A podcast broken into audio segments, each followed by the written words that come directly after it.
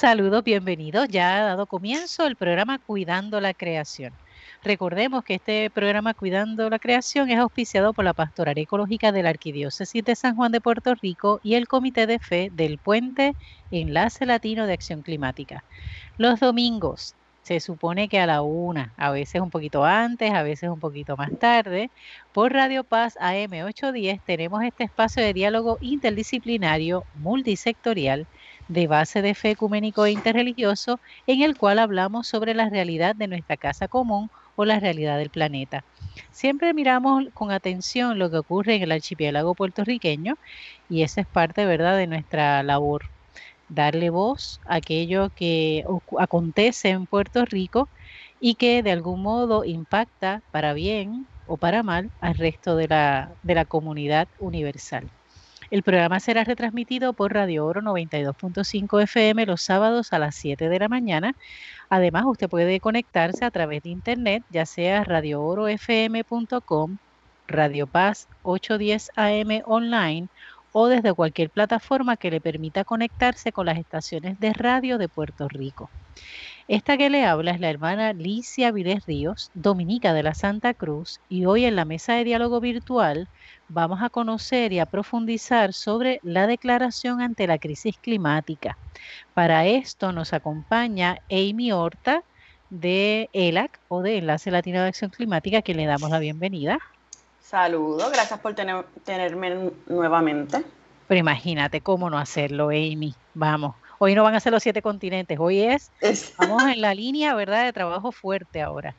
También nos acompaña Mirna Conti, que ya es conocida en el programa, sabemos que es una ambientalista, yo diría una ecologista más que ambientalista, porque ella no es solamente apaga fuego, ella también va a la raíz de los problemas. Bienvenida, Mirna. Hola, buenos días. Gracias por tenerme en el programa. Gracias a ti por acompañarnos hoy.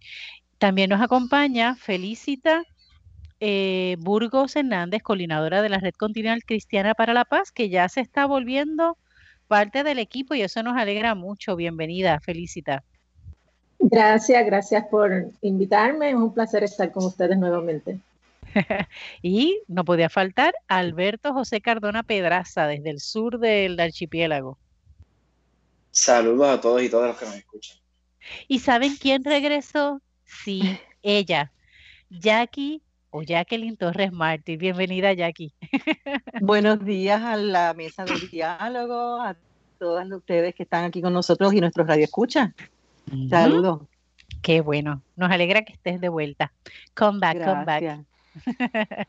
bueno, en temas anteriores hemos estado eh, trabajando el tema energético, hemos estado trabajando eh, temas, por ejemplo, también del manejo de, los desperdicios y demás. Eh, en esta ocasión queremos eh, presentarles a la radioaudiencia una declaración que ha surgido justamente en esta semana pasada y que le vamos a pedir a Amy que nos explique un poco qué es esto de la declaración ante la crisis climática y obviamente su contenido. Luego entonces Mirna nos apoyará, ¿verdad? O nos a, cada uno de nosotros, partiendo desde Mirna, vamos a ir este, aportando nuestra reflexión, ¿verdad? De la importancia de esta declaración. Pero, eh, Amy, esta declaración, ¿qué, ¿qué, dice? ¿Cómo surge? ¿Quiénes la avalan? Háblanos de ella antes de escucharla.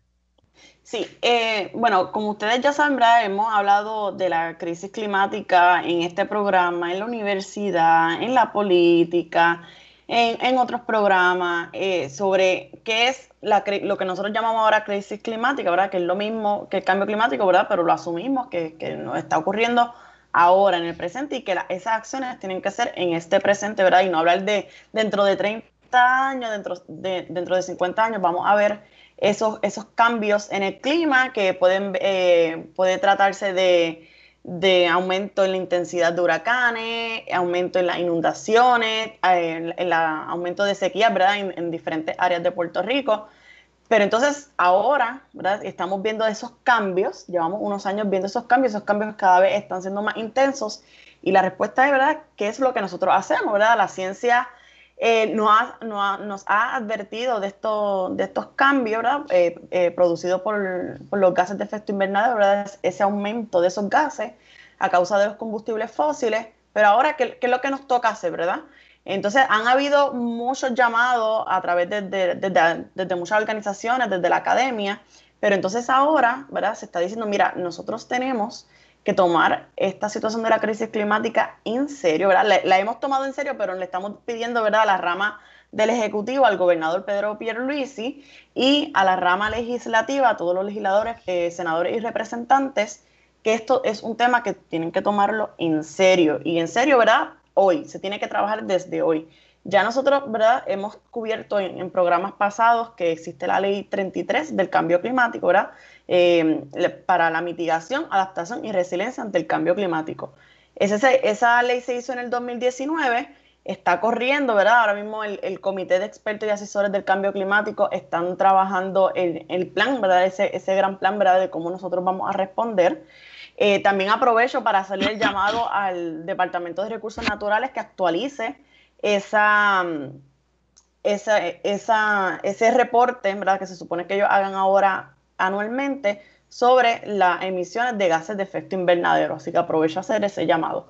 Así que con todo eso, ¿verdad? De, de trasfondo, más de 400 organizaciones y personas se unieron para hacer esta declaración ante el cambio climático, donde se exponen 10 puntos eh, de cómo entonces se debe resolver este problema del cambio climático, porque lo tenemos que ver que no es un tema de la naturaleza solamente, ¿verdad? Hablamos de cambio climático y pensamos rápido en, pingüinos, eh, pensamos en osos polares, pero no pensamos en la economía, no pensamos en la vida social no pensamos en esas consecuencias al ser humano, ¿verdad? que van más, allá de, la parte de la naturaleza. Así que esos 10 puntos ¿verdad? trabajan todo, todos estos temas.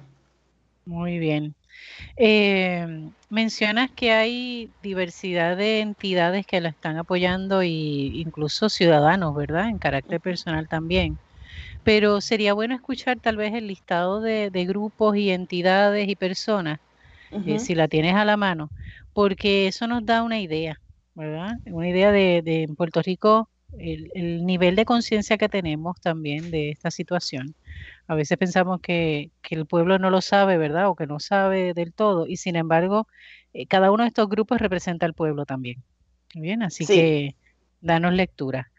Sí, pues mira, nosotros tenemos, eh, obviamente, el Puente Enlace Latino de Acción Climática fue una de las organizaciones que que estuvo firmando. Esto ha sido un esfuerzo que lo ha estado liderando el Sierra Club, lo ha estado liderando profesores de, la UPR, de, eh, de, la Escuela de Derecho de, la UPR. Ahí está también el estuario, está también eh, las diferentes, este, también el Departamento de Educación, ¿verdad? maestras de ciencia, eh, diferentes científicos. Están, em, como les dije, ¿verdad? el Sierra Club, están diferentes abogados ambientales, abogados de, las clínicas de derecho.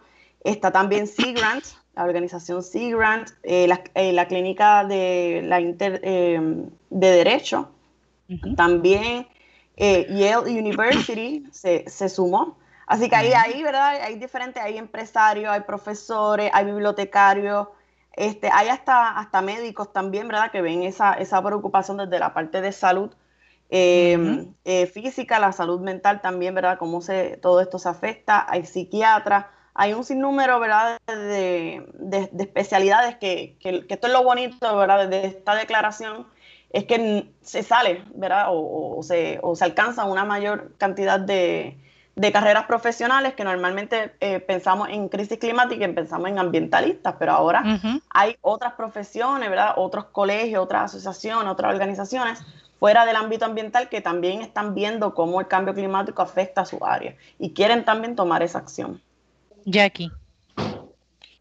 Sí, como dice Amy, eh, eh, son 10 reclamos que están escritas, ¿verdad? Están enumeradas en esta declaración de la, por la crisis de cambio climático. Y como dice Amy, y como mencionó, ¿verdad? Someramente, porque hay más, ¿verdad? De 400 profesionales, científicos de renombre como un Aurelio Mercado eh, y organizaciones comunitarias como ya mencionó, pues el programa de la Bahía de San Juan, Ciudadanos del Carso, el Puente, el, grupo de OPR de la ayuda legal, es una política pública, lo que llamamos transversal, una política pública transversal. Eh, y, que realmente ya este, es una crisis climática. Tenemos que tomarlo en serio como Amy, o sea, tenemos que tomar acción, lo hemos tomado en serio, pero tenemos que tomar acción con proyectos específicos, con programas específicos, con leyes, ¿verdad? Que se, que se implementen. Eh, tenemos muchas leyes, pero que, ¿verdad? que son este, accesorias, que son relacionadas con la problemática de cambio climático, que están, que no se hacen nada. Ahora mismo, mira, yo ayer estuve haciendo una investigación en, en, con el Departamento de Recursos Naturales, la Oficina de Reciclaje. Yo creo que ahí lo que esa oficina ya está desmontada, la, la Autoridad de Desperdicios Sólidos. Lo que tienen son como 10 empleados hay creo que cuatro educadores ambientales para toda la isla. O sea, esto se ha ido desmontando cuando es una agencia que es la que es el, a, a preparar informes, este, recursos naturales. O sea que eh, ya nos toca a cada uno de nosotros, desde el maestro hasta el científico, hasta el doctor, a, hacer algo, ¿verdad? A, hacer esta presión. Hasta la ama de casa, eh, hasta la ama de casa, el dinero, todo el mundo. Mismo, así mismo es, desde nuestras, ¿verdad? Posibilidades, nosotros, este, pues, da, tomar, como dicen, el, el, el, toro por los cuernos y, y, tomar acción. De aquí a cinco años, esto no es de 30 años, como dijo Amy, esto es de aquí a, a cinco años. Así este, es. Se nos, se nos, va, se nos va la vida, se nos va la economía, o sea, eh, eh, es, sumamente importante. Y otra vez, esta es una problemática transversal que nos toca a todos y desde todas las ópticas hay que trabajarla. Sí, que no se puede ver solamente desde el aspecto científico, sino desde el aspecto económico, social, de salud, educativo, en todas las áreas, hasta en el espiritual también, ¿verdad? hasta el aspecto espiritual, porque también incide. ¿Verdad? Imagina el que vayas a hacer un momento de reflexión y lo que tengas a tu alrededor sea meramente cemento, ¿verdad? Que no tengas ningún referente naturaleza, eh, que tu ambiente esté contaminado. Difícilmente, ¿verdad? Podrás conectar con tu, con tu ser, ¿verdad? Y poder descubrir a Dios en toda esa eh, suciedad o esa contaminación es bastante complejo, ¿verdad? Así que incide también en el aspecto espiritual. Eh, Amy, ¿pudieras este, dar lectura de esa declaración? Porque ya pues por lo menos sabemos, ¿verdad?, quiénes la avalan, eh, qué lo motiva, pero queremos escuchar qué declaramos, porque en eso estamos nosotros también incluidos. ¿Qué hemos declarado en ella? Pues mira, ¿verdad? una de las cosas que se dice, ¿verdad? Que afirmamos y exigimos a la rama ejecutiva como, como a la rama legislativa. Lo primero, ¿verdad? que fue lo que mencionó eh, Jackie, una política pública transversal, transversal. ¿Qué significa esto? Que eh, tome las áreas de presupuesto, economía, energía, transportación, agricultura, salud, educación, vivienda, las artes y la ciencia, ¿verdad? Porque eh, como bien hemos dicho, Casi siempre dejamos estos temas en la parte científica, en la parte académica, la parte del activismo ambiental, pero también hay otras áreas que normalmente no las pensamos que también tienen una repercusión y hay que hacer ¿verdad? esas políticas eh, transversales. Eh, donde se consideren las situaciones del cambio climático y priorizando soluciones basadas en la naturaleza y atención a los segmentos vulnerabilizados y empobrecidos por la desigualdad social, ¿verdad? ese es el primer punto. Eh, así que ¿verdad? ver más allá de las áreas que nosotros estamos trabajando. El segundo punto, eh, los nombramientos del servicio público, que sean personas comprometidas. Normalmente, lamentablemente, ¿verdad? vivimos en un país donde es demasiado político, así que muchas veces de, la, de todas estas eh, decisiones que se toman en la política se hace eh, a través ¿verdad? De, unos intereses en particular. Y nosotros decimos, no, mira, estos nombramientos tienen que tener personas comprometidas que eh, sepan ¿verdad? lo que es justicia climática, que sea, se trabaje desde la protección y restauración de la naturaleza y la rehabilitación completa del país, de la infraestructura del país, que es lo que muchas veces nosotros estamos hablando, que decimos, pero tanto dinero, ¿verdad? Que, que en impuestos, tanto dinero que viene ahora de FEMA, de fondos de CDBG, y hacia, ¿verdad? A quienes, eh, a qué manos van, van a, parar, a parar este dinero. Así que esa, esos nombramientos, ¿verdad? Pueden ayudar a que, a que realmente se distribuya bien el, el, el dinero, se le dé un buen uso para las áreas que nosotros necesitamos, tomando en cuenta, ¿verdad? Esa justicia climática. El punto número tres es el paquete de medidas legislativas donde se actualicen las leyes y reglamentos vigentes, que es lo que mismo que estaba hablando Jackie. Se hacen muchísimas leyes y de momento, ¿a dónde van a parar estas leyes? Eh, así que hay que actualizarla, hay que mantenerla ¿verdad? al día con lo que, con la nueva, la nueva investigación que se está haciendo sobre el cambio climático, para entonces ¿verdad? nosotros tener, tener una política pública integral, justa y decisiva para prevenir, desacelerar y mitigar la crisis climática. Eh, la cuarta, que es, esto es un tema que, hemos hablado por muchísimo, eh, la adopción de una ley de costas y bienes comunes costeros. Gran parte de la población de Puerto Rico vive en la costa. Sabemos que el cambio climático trae consigo el aumento del nivel del mar, así que ¿Qué es lo que va a pasar, verdad? ¿Cuántas personas se van a ver afectadas? ¿Qué es lo que vamos a hacer con las viviendas, con los negocios, con las escuelas? Inclusive en el tema energético, las plantas, muchas de estas plantas de, eh, ya sea de gas natural, ¿verdad? Todas estas eh, plantas grandes de, transmisión eh, de energía están en la costa, están en la línea de costa. Así que este tema energético no solamente se habla desde la mitigación, ¿verdad? Reducir los gases de efecto invernadero, pero también cómo, cómo adaptamos todo nuestro sistema eléctrico al cambio climático, ¿verdad? Y una, y una de las cosas es que se habla desde la ley de costas. Jackie, no sé si iba a eh, no sé si iba a decir algo. No, que quería este, que repitieras cómo nombraste ese número, ese cuarto punto. La adopción de una ley de costas y bienes comunes costeros. Ok, de una ley de costas. Muy bien. Eh, mencionas, por ejemplo, la parte energética que está básicamente en la costa del archipiélago, pero incluso eh, lo que nos conecta con el resto del mundo, diríamos, a nivel de transporte aéreo, los aeropuertos, están justamente... Toda la infraestructura. y, y el aeropuerto de Isla Verde sabemos que está delicadamente en un lugar que con que suba dos pulgadas nada más ya es suficiente para que tengamos problemas para el aterrizaje y la salida de aviones, Alberto. Sí, también es que tenemos que acordarnos pues, especialmente en el aspecto energético, es qué tipo de, energía nosotros estamos utilizando, que es la de gas, la de petróleo. Significa que tenemos que tener un, esos sistemas donde se se recibe, se almacena y se procesan, tienen que estar en un espacio costero para después hacer esa distribución. Pero que eso nos demuestra también es otro factor en contra de este sistema actual energético que tenemos. Es un sistema que no es adecuado para el estilo de vida de la isla, del archipiélago de Puerto Rico. Un sistema que está vulnerable a todo lo, lo, que pueda pasar, específicamente a los huracanes que puedan venir en la isla. Absolutamente. Y por la posición, como dice Lizzie, o sea, eh, la infraestructura eléctrica del país está en las costas.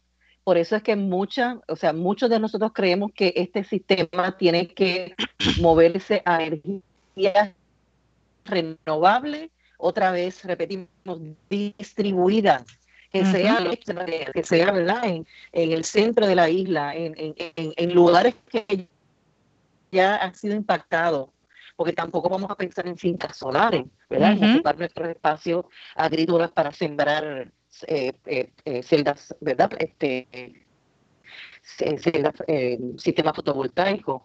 y como tú dices, Liz, o sea, la otra infraestructura, somos una isla aérea y la, y la, portuaria, y la portuaria. Este, así que hay que adaptarnos y redirigir esos dineros, esa, a áreas que sean menos vulnerables. Así es. Eh, continúa este Amy, por favor. Sí, eh, bueno, ya hablamos de esos primeros cuatro puntos. El quinto punto, eh, hablamos de la otorgación de todo contrato, que, de todo contrato del gobierno que se debe asegurar que el ánimo de lucro no implique un conflicto con el interés público, ¿verdad? Eso es lo que estábamos hablando también. eh, que vemos, ¿verdad? Y esto con, el reburú de, la pandemia y las pruebas de COVID, cómo se le dio, ¿verdad? Grandes cantidades de dinero a una persona que se le dio un contrato a una persona que no tenía experiencia, este, y ya sabemos, ¿verdad? Todo eso es Así que nosotros, ¿verdad? Estamos todo el tiempo diciendo, mira, los contratos tienen que eh, hablar sobre el interés público primero.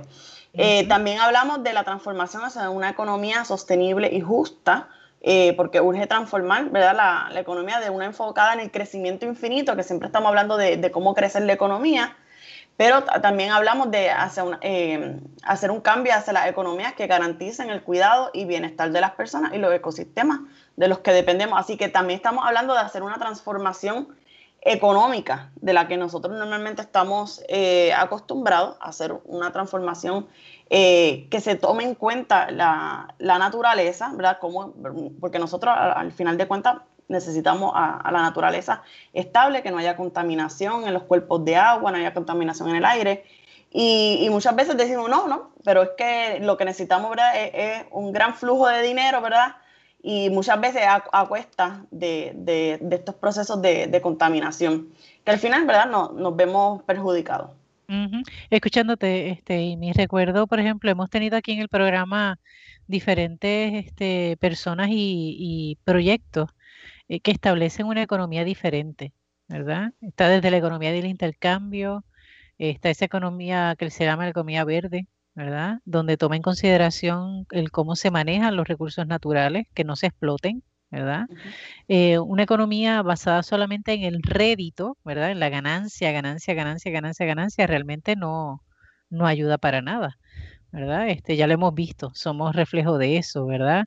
Aquí hay que cambiar no solamente, bueno, para cambiar la economía hay que cambiar también la mentalidad, ¿verdad? Hay que cambiar también el estilo de vida. Así que lo que, están lo que estamos proponiendo incide no solamente eh, a nivel de gobierno y ahora que estamos estrenando una nueva legislatura y demás, y un nuevo gobernante, eh, también incide en, en, la población, ¿verdad? En, nosotros como pueblo, el cómo vamos, nuestro estilo de vida y cómo vamos entonces también a, cambiar nuestro estilo de economía a nivel eh, incluso intrafamiliar, ¿verdad? También cómo lo hacemos.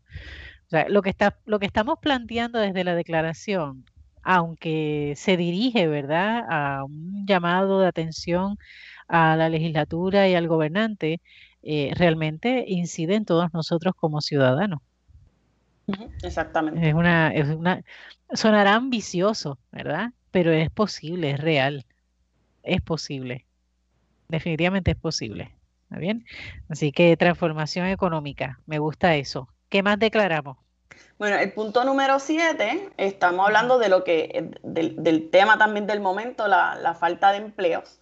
Eh, así que nosotros queremos, ¿verdad?, que también se genere, se cree una política de generación de empleo donde vaya de la mano de las políticas dirigidas para atender el cambio climático y que se dé paso a empleos dignos dirigidos a proteger y restaurar esos bienes naturales. Así que también para nosotros es importante, ¿verdad?, no, no solamente hablar del tema de, de cambio climático, ¿verdad?, de de restaurar los ecosistemas, eh, pero también ver cómo nosotros podemos generar empleos a través de esas restauraciones eh, y proteger ¿verdad? Los, empleos del país. el otro tema es la planificación de suelo, que también debe responder a la crisis climática. Eh, se habla mucho ¿verdad? de lo que es el reglamento conjunto de permiso y, y, también ¿verdad? que también eso va en conjunto, es crear una política de participación ciudadana. Se han hecho un sinnúmero de leyes eh, y reglamentos para que la, ciudadanía participe de los diferentes procesos eh, que se da en la legislatura, pero lamentablemente eh, hemos estado viendo que muchas veces buscan la manera de limitar esos procesos y la ciudadanía se hace bien difícil participar y muchas veces nos enteramos de estos procesos después que ya han acabado y ya han tomado decisiones. Realmente nosotros decimos, nosotros, ¿verdad? Necesitamos una política de participación ciudadana amplia para poder incidir en, eso, en, esas decisiones y poder tomar mejores decisiones que vayan al, que solucione estos problemas que son comunes eh, de todos nosotros. Y eh, lo último, el punto número 10, crear unas acciones para mitigar y enfrentar la realidad del cambio climático. Y aquí hay unos subpuntos que lo puedo decir rápidamente. Se habla de, crear una política sensible y comprometida con la energía renovable, que este es el tema, ¿verdad?, que nosotros hemos trabajado bastante en el puente, que ha trabajado Mirna. Eh, se habla también de crear unas barreras naturales costeras que deben protegerse, ¿verdad? Esto que lo, hablamos de, esta ley de costa, de crear unos sistemas eh, de, donde no se construya más de lo que ya está construido ahora. Eh, proteger los cuerpos de agua y sistemas hídricos como los humedales, fomentar una economía local y a pequeña escala, y la protección de terrenos agrícolas, que esto también Jackie lo trajo con esta situación de, no solamente con la soberanía alimentaria, pero también con la situación de, que se, quieren crear fincas solares. Eh, sí, necesitamos energía renovable, pero la, necesitamos bien hecha. nosotros dentro de la propuesta de Queremos Sol hablamos sobre que se debe hacer a través de, de lugares que ya están impactados o en los techos, porque tenemos mucho techo que se puede poner esos paneles solares, así que también de esa, de esa manera pues también se protege los terrenos agrícolas. Muy bien, interesante. Eh, Mirna, desde tu experiencia, ¿verdad? Eh, trabajando y luchando para que se cree un sistema de energía digno, consono, ¿verdad? Con, los recursos y que se pueda hacer sin que impacte al ser humano ni al ambiente. Eh, ¿Cuál es tu, tu, opinión y también, ¿verdad? Desde ese aspecto energético, ¿cuál es tu aportación? Bueno, este, pues quisiera añadir eh, a lo que estaba trayendo Amy para darle como una continuidad y cómo entramos en la cuestión energética y por qué es tan importante y para que los ciudadanos realmente puedan comprender que esto no es un mero capricho de unos grupos, de unos grupos ambientales. Esto es, esto es una realidad. Y como bien dijo Amy, esto es algo, y ustedes todos dijeron, esto es algo que tenemos que tomar ya. O sea, nosotros no podemos seguir esperando que venga otro María, otra, otro huracán Irma y más terremotos. O sea, ya la naturaleza nos ha hablado, la naturaleza nos ha dicho que tenemos que tomar acción ahora, no 10 años, ni 15, ni 20, sino ahora. ¿Por qué? Porque estamos muy vulnerables. Y entonces, ¿qué sucede? Nuestra localización en el planeta, como yo le digo a la gente, estamos en el Caribe, en el trópico. Hemos sido, ¿verdad? Como uno diría, este, hemos tenido suerte que es la realidad en estos tres años que ha pasado María, porque no es que no ha habido huracanes fuertes, a lo contrario, han habido más de la cuenta y eso se debe al cambio climático. Y porque es importante y y, todo lo que Amy trajo es fundamental en que esas decisiones que debe tomar el Ejecutivo, tanto como el Legislativo, deben estar enfocados en que tenemos que tomar acción ahora. Y entonces uno de los asuntos fundamentales eh, que impactan tanto el cambio climático es el asunto energético. ¿Y por qué le digo esto? Porque la realidad es que no podemos seguir quemando combustibles fósiles. Ni uno, ni carbón, ni, ni gas, ni petróleo. O sea, eso se acabó, eso se tiene que acabar ya y eso lo está haciendo otras partes del mundo. ¿Por qué nosotros nos tenemos que quedar atrás cuando estamos expuestos, verdad? Como les dije, en una zona de, de, tanto impacto por huracanes, que eso es lo que aumenta el cambio climático, ¿verdad? La temperatura y todo se hace más fuerte. Por eso es que es importante que nosotros como ciudadanos, todos, es todo, es responsabilidad de todos de ejercer presión ante todos estos políticos que han sido electos por nosotros ¿verdad? Y, yo estoy bien esperanzada, señores, en, este, en este cuatrenio. ¿Y por qué le digo? Eh, no, no, eh, ¿cómo le puedo decir? Él es la situación de que yo veo un cambio legislativo, ¿verdad? En la gobernación pues no lo hubo, pero sí en la, en la, en la parte legislativa. Y yo me siento con mucha esperanza de que hay gente nueva, que el pueblo habló de que quiere un cambio y ese cambio sea de los partidos tradicionales, PNP y populares, porque aún hay gente nueva ahí. Y yo espero que esas personas nuevas realmente tomen la acción de decidir de que tenemos que hacer las cosas diferentes. Tenemos que tomar acciones que no se han hecho porque no ha habido voluntad política, lamentablemente, a través de las décadas. Y por eso es que yo creo que el pueblo realmente eh, se expresó y eligieron candidatos nuevos, aunque fueran los partidos tradicionales, adicional a todos los otros nuevos que han entrado de minoría.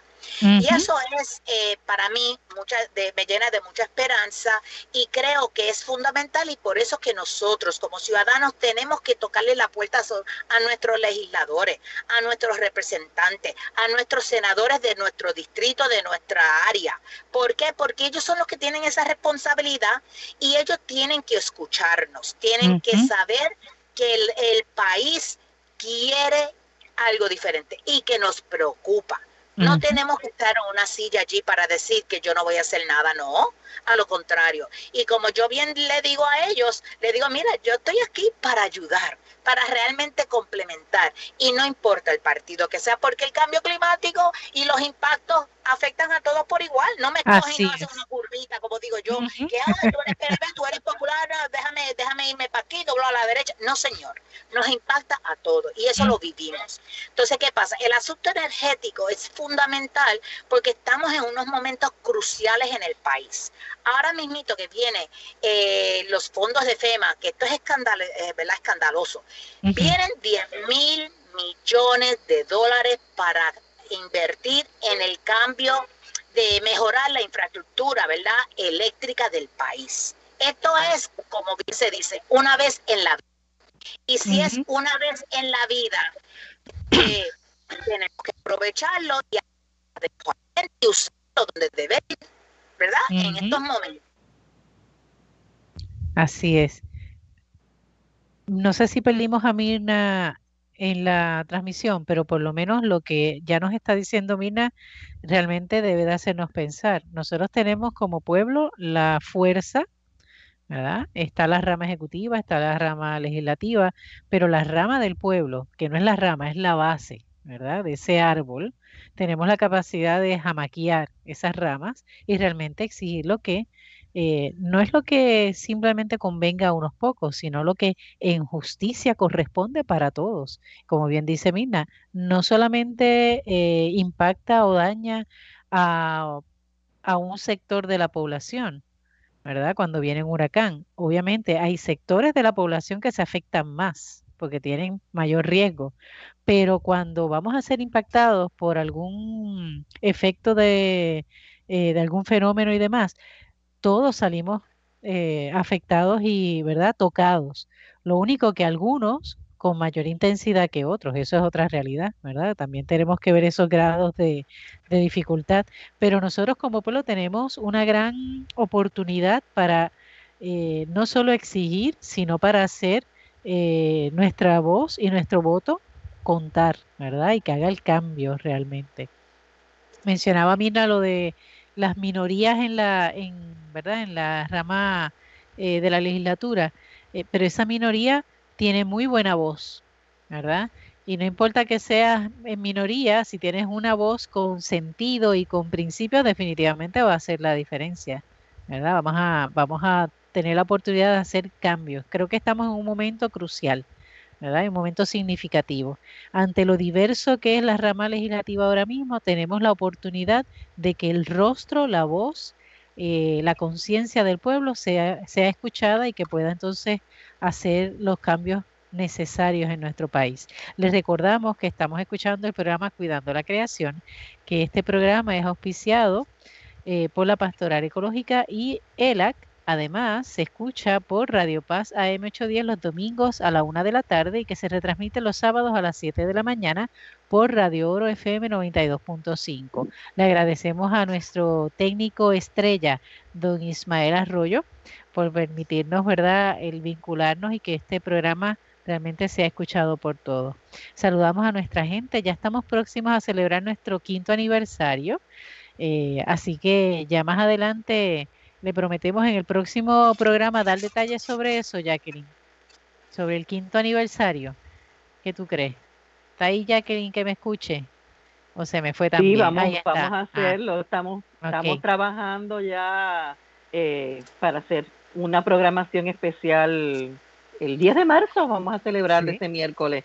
Así que hablamos la semana que viene sobre eso. Claro que sí. Bien, agradecemos a todos los que nos escuchan. Eh, de parte de ELAC, eh, Alberto, ¿cómo podemos conectarnos? ¿Cómo podemos saber de ustedes? Claro que sí. Eh, nosotros estamos en lo que son las redes sociales de Instagram y Facebook. En Facebook estamos como Enlace Latino de Acción Climática. Al igual que en Instagram estamos como El Puente ELAC. El Puente E-L-A-C. Por ahí pueden comunicarse a través de los sistemas de mensajería de cada, de cada una de las redes sociales. Al igual que también les deseo que aprovechen y miren lo que publicamos. A, a través de nuestras redes nosotros publicamos diferentes contenido educativo, al igual que también publicamos información como la que estamos discutiendo en estos momentos, para que la gente que, que se den la vuelta, pues te, mantenga informado.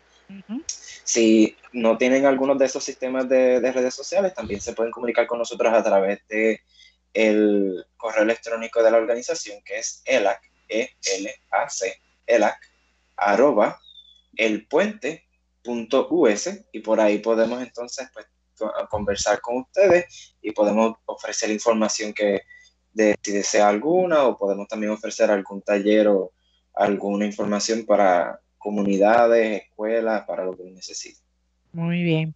Bueno, en la primera parte del programa hemos estado hablando y conociendo más que nada la declaración ante la crisis climática, una declaración eh, que se unieron diversos sectores, diversas eh, voces, ¿verdad?, de nuestro país, eh, entidades, grupos, colectivos, ciudadanos, científicos, etcétera, para poder levantar la voz y aprovechar al inicio de este nuevo cuatrenio la urgencia la urgencia de poder eh, conectar. Felita me está diciendo que no me escucho. ¿Me oyen o no me oyen? ¿Se oye mi voz? ¿Sí? Ok, Felita es la que no me escucha, parece. ¿Está bien? Así que eh, en esa primera parte hemos estado conociendo esta declaración que tiene como propósito, ¿verdad?, levantar la voz como pueblo y reclamar eh, diferentes 10 aspectos, ¿verdad?, importantes ante esta crisis climática. ¿no bien? Eh, una de las cosas que, hemos estado dándole más énfasis a este asunto energético, ¿verdad? Porque sabemos que uno de los aspectos que acrecienta o agrava la crisis climática es el, la quema de combustible fósil y la generación, ¿verdad?, de efecto invernadero que tenemos. Y en Puerto Rico somos parte de esa eh, de esa aportación al generar energía con la quema de petróleo y demás, ¿verdad? También con la quema de gas, con la quema de carbón. No sé si Felita ya me escucha o todavía no me oye. Felita parece que todavía no me escucha, porque quería justamente eh, escucharla a ella sobre... ¿No me oye, Felita? ¿No me escucha? Eh, ustedes recuerden que estamos grabando, ¿verdad? Este programa desde diferentes partes del país, del archipiélago, y tenemos a Felita, ¿verdad? A través de Skype también, pero parece que no me oye. Felita parece que no escucha. sé que el sábado, no sé si Amy nos puede ayudar, el sábado hubo una, un reclamo o una manifestación o en frente a Fortaleza, ¿correcto, Amy? Eh, con el tema de Guayama sí, pudieras este, hablarnos un poco, porque le iba a pedir a Felita, pero parece que tiene problemas con el audio y no, no se está enterando. Ah, Mina, Mina, ¿tú estuviste en esa? Ah, pues perfecto, mejor todavía, Mina. Excelente. Dale, Mina, cuéntanos. Este, sí, pues estaba la, la, comunidad de Guayama. También estaba con relación al asunto del contrato de Luma Energy. La protesta era incluyendo los dos puntos, tanto la planta de carbón de AES en Guayama como eh, lo del contrato de Luma Energy. Y estuvo pues muy buena, muy concurrida, bien este fue buena en el sentido de que hubo gente que hablaba, gente de la comunidad, gente del colegio médico, gente de diferentes grupos, ¿verdad? De la UTIEL, este, estuvo Ángel Figueroa Jaramillo, para explicar, para que la gente pudiera entender y comprender y por qué estamos allí, que no es por protestar, por protestar. Eh, ¿me, escuchan? Sí, te escuchamos perfectamente. Este, pero estuvo bien buena y se lo que quiere se quiere es hacer este llamado de que no queremos cerrar la planta de AES en el 2027. Tiene que cerrarse ya. O sea, esa planta está contaminando demasiado, está enfermando a la comunidad de Guayama demasiado. Eh, realmente, si ustedes se pueden acordar los, los momentos que hemos estado el país eh, sin luz, en momentos grandes, AES nos se ha cortado la luz para ellos protegerse. Ni tan siquiera nos han dado cuando el país hubo apagones grandes. O sea, que la realidad es que a eso no la necesitamos y a ese hay que cerrarla ya y debemos movernos hacia energías renovables. Una de las cosas bien importantes que se denunciaba allí es que a ese quiere convertirse a gas natural a usar el gas natural. Entonces ellos van a sustituir ahora el carbón, que es lo que ellos usan, para generar energía por gas natural. Miren, señores, vuelvo y le digo, los combustibles fósiles no es la alternativa. Tenemos el sol 365 días del año y debemos usarlo y debemos invertir eh, el dinero de FEMA que viene para acá, esos 10 mil millones, en energía renovable. Y tiene que ser ahora, no puede ser ni el 2025, ni el 2050, no señor. Y quería añadir, ahorita Amy hablaba, eh, no, creo que fue Jackie, hablando de que ya fue de recursos naturales y lo de la agencia de ADS, cómo estaba, y, la, y, la, situación de que, que es verdad, uno se cansa ya de ver que hay, hay leyes, hay reglamentos que se pueden este, implementar. No ha habido voluntad política. Se han hecho muy bien, se ha pasado vistas públicas, se han logrado aprobar. Y adivinen dónde están, engavetados. Engavetados en las diferentes agencias. Y Exactamente. Eso no podemos permitirlo. ¿Sabes? No es seguir, vamos a legislar de nuevo por lo que algo que está hecho.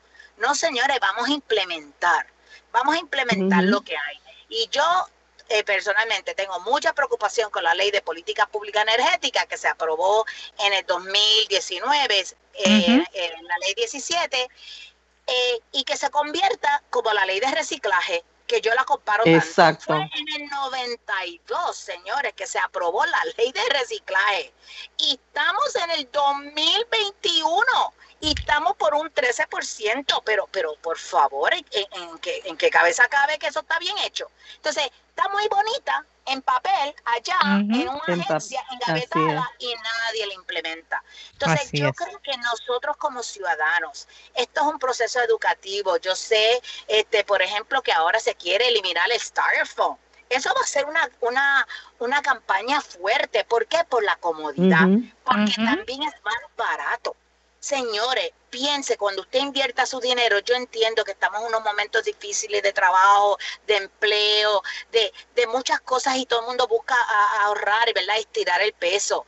Pero piense que ese peso que usted estira lo está impactando en el ambiente y en el aire y en el agua que usted utiliza para vivir. En la salud, en otras palabras. En, la, salud. En la salud. Y cuando la gente entienda la importancia y es educada, pues entonces la gente va a reflexionar. Y no se van a molestar en tener que volver a usar papel o en, empezar a, cambiar nuestros estilos de vida, de cargar nuestros propios envases, como estamos cargando las bolsas de tela que estamos usando para no usar bolsas plásticas.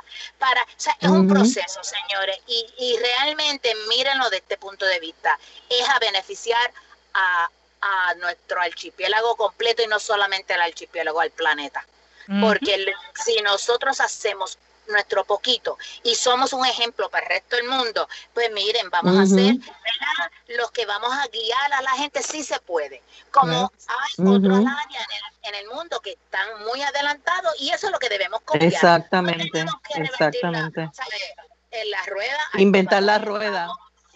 Exacto. Entonces, eso es bien importante y yo le hago ese llamado, ¿verdad? A través de este espacio a, los ciudadanos, porque realmente tenemos que poner nuestro granito de arena y ejercer esa, esa presión en nuestros ¿verdad? E, e, electos, los, los, políticos electos, y despolitizar esas agencias.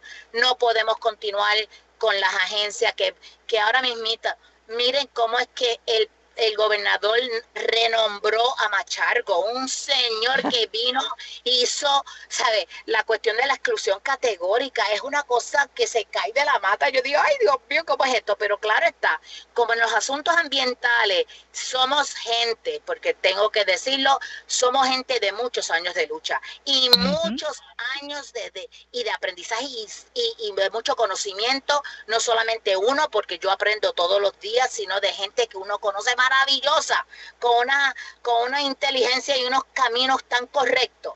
¿Qué pasa? Cuando van a nombrar a alguien, usted puede estar seguro que los ambientalistas vamos a estar allí fiscalizando y mirando a ver quién es. Pues no quiso. El gobernador no quiso sacar a Machargo para no tener que pasar por ese proceso. Pero eso es un descaro. Eso es un descaro porque quien nos va a pagar somos nosotros y el Así es. Así es. Llamemos, llamemos a nuestros legisladores. Definitivamente, ahí tenemos una, oportunidad. Ferita, quería darte el espacio para que pudieras compartir un poco tu experiencia de lo que fue la actividad del sábado. ¿verdad? Ya escuchamos a Mina, fue partícipe también. Pero, ¿por qué, por qué, por qué esa lucha? ¿Verdad? Para que la tengamos clara. Pues mira, la, nos hemos unido como red eh, en Puerto Rico, la Red Continental Cristiana por la Paz, que tenemos eh, 11 países unidos reclamando en esta campaña de Con Fe y Acción, Sé Guardián de la Creación. Pues nos hemos unido a la lucha contra la carbonera de Guayama, porque entendemos, como ha planteado Mirna Conti, pues que es eh, que, es dañino por todos lados, o sea, dañino a la salud, dañino a los suelos, dañino al agua. Y, nos está contaminando a todo Puerto Rico porque tienen ya 14 pueblos en Puerto Rico, eh, eh, millones de toneladas de cenizas están distribuidas por, por esos en, distintos lugares en Puerto Rico ya. Así que no es un problema solamente de Guayama, es un problema de todos los ciudadanos de Puerto Rico. Entonces, hemos estado, ¿verdad?, apoyando en, la, como parte de la coalición y allí pues se dieron mensajes importantes, como dice Mirna Conti, se, incluso este, hubo presencia de, de pastor, el pastor fue una presencia muy buena porque trajo el tema de que las iglesias eh, somos parte de este país. Nosotros tenemos también que unirnos a reclamar y a defender la creación de Dios, porque todo lo creado es de Dios. Así que nosotros como iglesias tenemos que también ser defensores de la, de la creación y de los derechos humanos, porque aquí hay aquí se han violentado los derechos humanos a la vida y a la salud de estas comunidades. Y las conocemos personalmente y vemos cómo están sufriendo eh, porque están, tienen muchas enfermedades dentro de sus comunidades y eso es una situación real. Así que esa, eso fue extraordinario y quiero aprovechar, si me permites, para anunciar las actividades que tenemos en la red. Muy bien, aprovecha. tenemos en, el Facebook, eh, nos pueden conseguir como Red Continental Cristiana por la Paz y, y la página web que es recompas.org pero en la página de Facebook se va a estar transmitiendo el 12 de febrero a las 4 de la tarde un, lo que le llamamos una peregrinación de, por las resistencias en Guatemala. Esa va a ser desde Guatemala. Eh, en febrero 19 se va a estar haciendo otra peregrinación en El Salvador. Este 12 de febrero a las 4 de la tarde, hora de Puerto Rico, desde Guatemala, para que conozcamos lo que está pasando en esa comunidad, una de las comunidades afectadas también, ¿verdad? Por, por este despojo extractivo, como ellos le llaman. Y 19 de febrero a las 2 de la tarde, desde El Salvador. Eso va a ser un contenido eh, bien hermoso, donde ellos van a dar sus, su lucha pero también eh, va a haber un estudio bíblico y se va a discutir cómo esa lucha pues tiene, tiene, tiene eh, Dios tiene solución, Dios tiene esperanza, llenarlos de fe, ¿verdad? Es lo que queremos. que no cesen de cuidar la creación, de luchar por ella y que se llenen de fe y esperanza de que, de que hay unas iglesias uniéndose a, a cuidarles y ayudarles. Y acompañar sobre todo, que es importante. acompañar, eso es así. Amy, eh, regresando a la declaración, ¿dónde podemos conseguirla? Si nos quedamos con el deseo de seguir escuchándola, ¿verdad? Y, profundizar en ella, ¿dónde la podemos conseguir? Sí, pues como la pueden conseguir en la página del puente de Facebook, que la estamos y también en la página del Serra Club, que han sido uno de los de las organizaciones que han estado organizando esta declaración. Ahí hay un enlace y en ese enlace, ¿verdad? Pueden obviamente primero la, em, la, declaración, van a ver todas las personas que han firmado hasta el momento y luego ¿verdad? poner eh, su nombre, su correo electrónico y la organización que usted representa, si no representa a ninguna organización y lo quiere hacer a través de, ¿verdad? de manera personal, pues también puede firmar la declaración. Perfecto, así que es una declaración orgánica, sigue viva. no es que se declaró en aquel momento y ya, sino que seguimos nosotros, ¿verdad?, dándole vida a ella. Muy bien, en la medida en que tenemos conciencia y conocimiento de ella, podemos entonces también hacer las exigencias necesarias. Como bien dice Mina, ¿verdad? Eh, tenemos una fuerza y un poder para hablar con nuestros eh, legisladores, aquellos que nos representan eh, desde la legislatura, para poder entonces ser voz de conciencia para ellos, ¿verdad? Y que tomen realmente postura. en estos días estuve compartiendo con eh, fraile salvadoreño en una reflexión que, nos tocó compartir juntos. Y una de las cosas que él comentó y me llamó la atención es que eh, algo que ha hecho el presidente del Salvador, y lo digo para que no miremos tanto el norte como referencia, sino que también miremos para el oeste, ¿verdad? Eh, o para el este o para el sur de nuestra este, geografía, buscando referencias. Y el presidente del Salvador una de las cosas que ha tratado de lograr o de buscar es que se asignen dineros para hacer proyectos en beneficio del pueblo, ¿verdad? Sobre todo de, diríamos, de caridad, ¿verdad? Donde justamente los de, los de la, población más eh, escasa en recursos económicos pueda beneficiarse. Y la legislatura no se lo ha concedido. Y él, muy astuto, lo que ha hecho es que cada proyecto que ha mm, emprendido el gobierno al construir tal vez algún edificio, alguna infraestructura, es que el dinero que sobra, porque obviamente evita que se manipule y que se quede en verdad en el bolsillo de los poderosos, ese dinero sobrante lo que ha hecho es que lo ha desviado para poder utilizarlo justamente en esos proyectos que benefician al pueblo más débil yo creo que nuestro gobierno, ¿verdad? Tendría que mirar y nosotros como pueblo exigir que esa sea un poco la mirada, ¿verdad? Que se busquen las estrategias, claro, para eso habría que trabajar la corrupción, ¿verdad? Y tendríamos que ser efectivos para que no se roben el dinero, que no facturen o sobrefacturen, ¿verdad? Pero es posible. Si hay un país como El Salvador que ha tenido sus dificultades y está trabajando de ese modo, ¿por qué nosotros no podemos? ¿Verdad? Eso es a nivel de, gobernanza. Nada más lo tiro, si alguien conoce al gobernador de Puerto Rico, ¿verdad? Y le habla así al oído y le dice, mira El Salvador, mira El Salvador, ¿verdad? Mira al presidente del Salvador y te lo como referencia, a ver si eso, ¿verdad? Le motiva, ¿verdad? Y eh, últimamente he escuchado de la técnica esta, esperar que esté dormido y hablarle a la persona para cambiar su mentalidad. Pues, Subconsciente. Pues, si alguien está cerquita de él, ¿verdad? Que le hable, ¿verdad? Y le diga así, mira para otro lado, porque hay otros ejemplos que podemos seguir en el aspecto energético también, ¿verdad? En la implementación de generar esta energía eh, con el viento, con, la, con el sol. Lo vemos, por ejemplo, en lugares donde el sol es menos. Eh, Alemania, ¿verdad? Esa área de, Europa eh, hacia el área norte.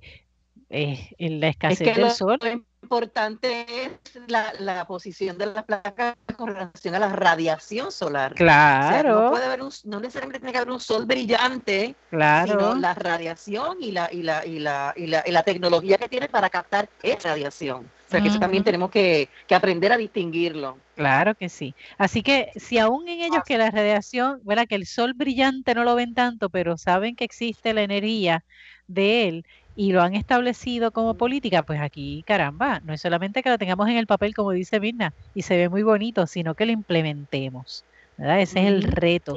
Y eso, para lograrlo, este tipo de declaración, usted y yo tenemos que suscribirnos a ella, aprenderla casi como de memoria, casi como un credo, diríamos, ¿verdad? De memoria. Y cada vez que tengamos la oportunidad, compartirlo con otras personas hacerlo, socializar esa declaración, ¿verdad? Compartirlo con otras personas, que sea tema de conversación sobre la mesa, de la casa, del vecino, ¿verdad? A una distancia. El COVID no nos impide para eso. No. Bien? El COVID no. no nos impide en eso. Así que ánimo, ¿verdad? Tenemos mucho que lograr, mucho que aportar también y mucho que asumir. ¿Está bien? Así que, eh, Mina, no sé si quieras eh, darnos alguna otra recomendación. Bueno, nos dices de poder hablar con los legisladores. ¿Qué yo hago para poder hablar con los legisladores? ¿Cómo se hace eso? Pues, pues mira, uno pues, puede llamar al cuadro de la Cámara y tanto como al Senado. Y lo, lo importante es que cada persona sepa quién es su legislador. Okay. Porque los legisladores están asignados por regiones. los, los, senadores son por distrito y los por de acumulación. Tanto los representantes también son por un distrito que, por ejemplo, si usted vive, eh, para, para explicarle, si usted vive en Guaynabo, su representante de la Cámara es el que está en el distrito tanto o 6, dependiendo de donde usted viva, en el norte de Guaynabo, en el sur, eh, puede ser el, el, que está representando la área sur y el área norte. Pero, por ejemplo, Bayamón, que es más fácil.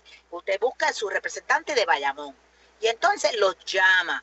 Consigan los emails. Nosotros, ¿verdad? Estamos haciendo la tarea de consiguiendo hacer un listado todavía, porque ayer yo fui para allá y todavía no tienen, todos tienen eh, no. sus emails y su teléfono, pero es importante que después lo pondremos en las páginas, ¿verdad, Amy? De nuestras páginas, tener un listado de los legisladores por regiones. Y usted entonces busca ahí, yo creo que es una buena idea para poder ayudar a la, a la ciudadanía este, y tener los teléfonos y eh, a la misma vez los emails. Y estén pendientes, estén pendientes porque nosotros en los diferentes grupos que estamos unidos luchando por todo esto hace mucho tiempo, a veces preparamos... Eh, change.org, ¿verdad? Unas peticiones. Y es importante porque ya nosotros tenemos la forma de, por eso es que queremos buscar la lista de los legisladores actuales, porque hacemos eh, que esa petición, cuando usted la firme, en apoyo a lo, el asunto que sea ambiental, por ejemplo, en, el caso que yo he estado, he estado mucho, es se la hacemos llegar directamente. Directamente. aquel que usted, eh, aunque usted viva en Arecibo, por decir, y estamos mandando una petición, si yo acá en el área metropolitana, pues mire, usted no se preocupe, fírmela, porque eso le va a llegar a, todos los legisladores y a la misma vez ellos se van a enterar y ejerce presión y es muy efectivo. Nosotros hemos, hemos visto que eso es muy efectivo, pues ejerce mucha presión. Muy bien, si viralizamos otras cosas, poder viralizar este tipo de, de petición es esencial. ¿Está bien? Bueno, mil gracias, Mina, por el espacio. Amy, gracias. ¿Está bien? Gracias, por ser voz de conciencia. ¿Está bien? Felita, gracias, eh, Alberto, Jackie, y a ustedes, hermanos y hermanas que nos escuchan. Eh, tenemos una tarea y un compromiso, no solamente con el hoy, sino también con el mañana. Y esta declaración y ser parte de ella y hacerla real, creerla y establecerla eh, garantiza no solamente un bienestar hoy, sino también el bienestar del mañana. Seguimos cuidando la creación. Hasta la próxima semana. Dios les bendiga.